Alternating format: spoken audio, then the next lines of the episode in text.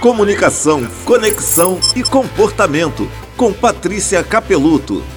Todos somos maus em uma história mal contada. Você já contou uma história assim? E também já foi personagem de uma história dessa?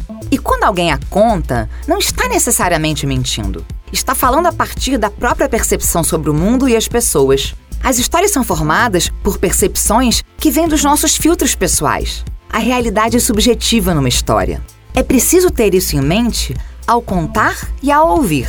Então, se você está contando ou ouvindo uma história e nela tem apenas um carrasco e uma vítima, se você tem certeza que só tem um culpado, se o vilão é totalmente mau, reflita, questione, pondere. Talvez a história esteja simplista demais.